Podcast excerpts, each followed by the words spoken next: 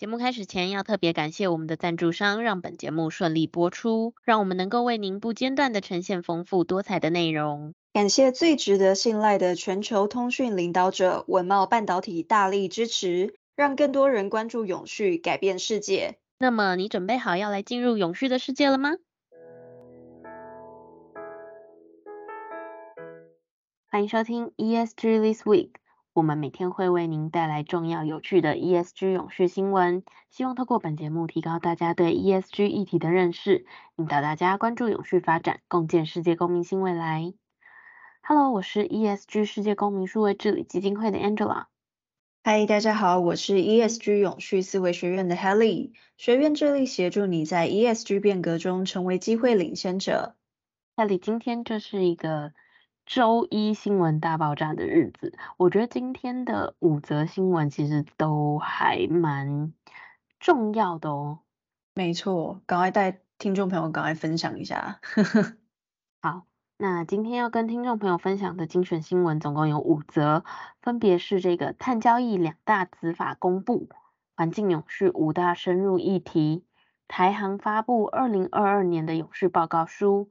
废弃物处理净零的解方，以及这个华文永续报道奖的颁奖的呃一个专题报道这样子。好，第一则新闻是关于这个碳交易两大子法的公布，因为减碳超标可以用类碳权来抵换。环境部近日公布的碳交易两大子法，首先是这个温室气体自愿减量专案管理办法。规范碳权要如何去取得认证申请，仅限于事业各级政府申请取得的碳权，可以在碳交所来交易，也可以用于环评增量抵换。那其次是这个温室气体排放量增量抵换管理办法，规范环评增量抵换的机制，其中需求方为应实施环评的工厂、工业区等等，在开发后必须执行增量抵换。预估每年抵换需求有在这个一百八十万吨，抵换来源除前述自愿减量碳权之外，也可以透过汰换老旧的机车、灯具等等简易的方式来取得类碳权的抵换。那碳权与类碳权的差别在于啊，前者呢其实是经过严谨的方法学还有审核，符合国际规范；那后者呢，则是鼓励全民参与，采取相对简化的一个方式核发。因此呢，类碳权不能拿到碳交所去进行交易，只能用来环评抵换。那另外呢，环境部近日公布的办法中，最大的亮点在于放宽了应征收碳费的对象参与增量抵换的规定。气候法规定，被课征碳费的对象可以提出自主减量计划，减碳达标之后，可以去申请碳费优惠费率。为了避免减碳成效重复计算。既已享受了优惠费率，就不能再用同一件减碳作为申请的碳权。那不过呢，产业界在数场公听会不断的去反映，希望减碳努力不要被白费嘛。那因此呢，环境部折中考量之后呢，虽然仍然不同意就是碳费征收对象申请碳权，但是呢，超过自主减量指定目标部分呢，可以申请类碳权，作为其他排放源的增量抵换。增加这个减碳的诱因。二三空污论坛登场了，第六届的空污论坛在台中举办，今年由中台湾教授协会、台湾环境公益协会、台中市一届联盟与台中市环保局来共同主办，透过中央政府跨部会的合作，与地方政府努力维护国人健康。同时，也肯定了各环保团体对于空气品质的关切，期盼来携手各界的产业、企业公司与民众齐心并进，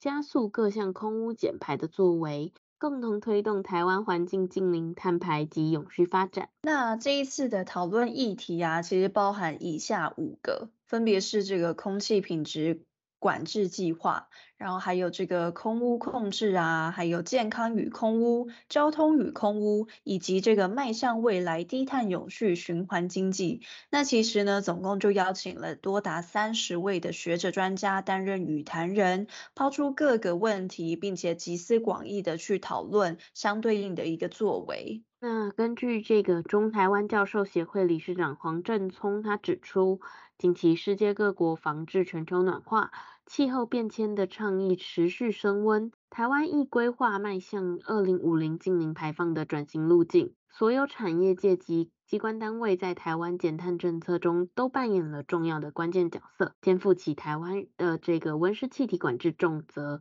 引领台湾接轨国际环保的趋势。好。那下一则新闻就是有关于这个台湾行业推出的呃永续报告书。那台湾行业股份有限公司发布了二零二二年的永续报告书，向利害关系人揭露台行在二零二二年的一个营运亮点，还有就是 ESG 相关的这个作为。那在报告书当中呢，台航以特别报道的方式呢，去呈现台花轮还有澎湖轮的交棒以及传承，显示台航提供更优质的公共服务决心。那报告书呢，它其实也呈现了台航的营运作为还有绩效，彰显呢这个经营管理的专业，还有社会公益行动，与利害关系人携手落实社会共好的一个永续前景还有愿景。那这个台花轮与澎湖轮的交调节为二零二二年报告书亮点。澎湖轮结合了环境友善与舒适的新体验，不仅拥有更舒适的空间规划与精致的房型，也透过船体涂料技术以及高效率动力设备等，降低营运的碳排放量。在员工权益方面，台航提供良好的工作福利，照顾员工的发展与健康。在营运作为方面，台航在追求营运成长与获利的同时，也遵守法规与国际标准的要求，降低营运对海洋环境与气候的负面影响。那面对永续发展的一个趋势，台航团队将会持续秉持的团队挑战创新服务的经营理念，每年定期发布永续报告书，向利害关系人呈现台行在执行 ESG 的营运成果，以及在永续发展的努力还有影响力。好。那下一则新闻，我们来看一下这个新发展的一个废弃物处理的近零解方。那科技创新卓越奖呢，在十月十二号到十四号在世贸一馆由十一个政府单位共同举办。那这一次第二届的 TIE Award 呢，他们以半导体智慧创新运用，还有这个近零排放为主题。号召了全球具有解决方案的企业，吸引全球将近七百个呃团队，就是角逐，并由企业担任评审。那本次获得这个近零排放荣誉奖的马来西亚企业 Entomo Biotech 为近零排放解决方案的提供者，提供世界各国黑水虻废弃物处理厂技术支持。合作的单位遍布了各大洲，透过黑水虻这种联合国认可之超级昆虫处理剩食还有废弃物，不但在处理的过程中可以达到近零排放，更能产出昆虫蛋白与肥料，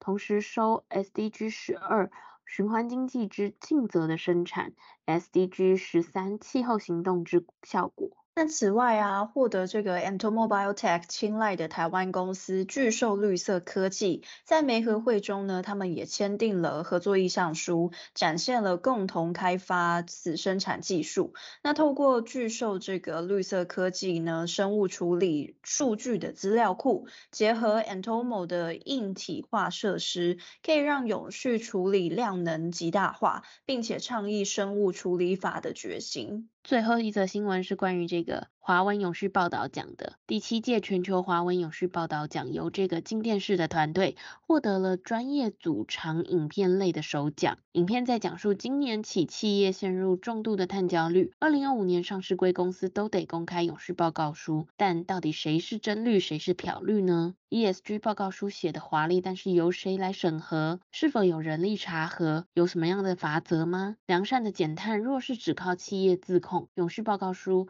是没有法律位阶，将衍生漂绿风暴。诶，听起来蛮严重的吼。那评审表示啊，在一窝蜂的这个抢进 ESG 列车，许多企业呢，其实也陷入重度的碳焦虑。那到底企业该怎么做？那专题设定的这个主题其实非常好，更进一步的去。剖析就是企业推动永续的一个真面目，说明清楚说企业推动 ESG 的脉络到底是什么。那问题交错相互影响之下呢，其实它的逻辑非常清楚。那企业不只要减碳，也要进一步的去开拓新能源，对于实践环境正义其实有非常大的一个帮助。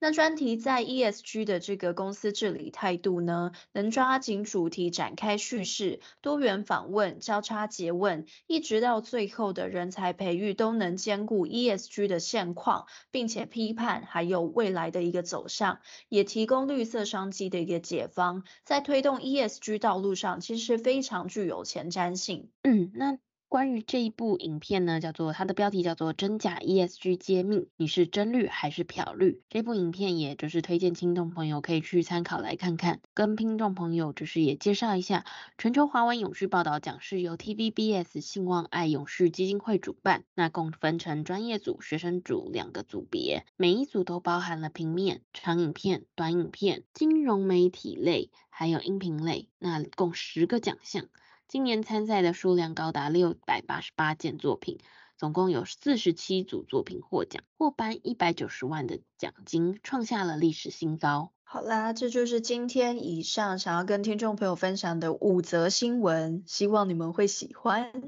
那 ESG This Week，我们就明天见喽！明天见，拜拜，拜拜。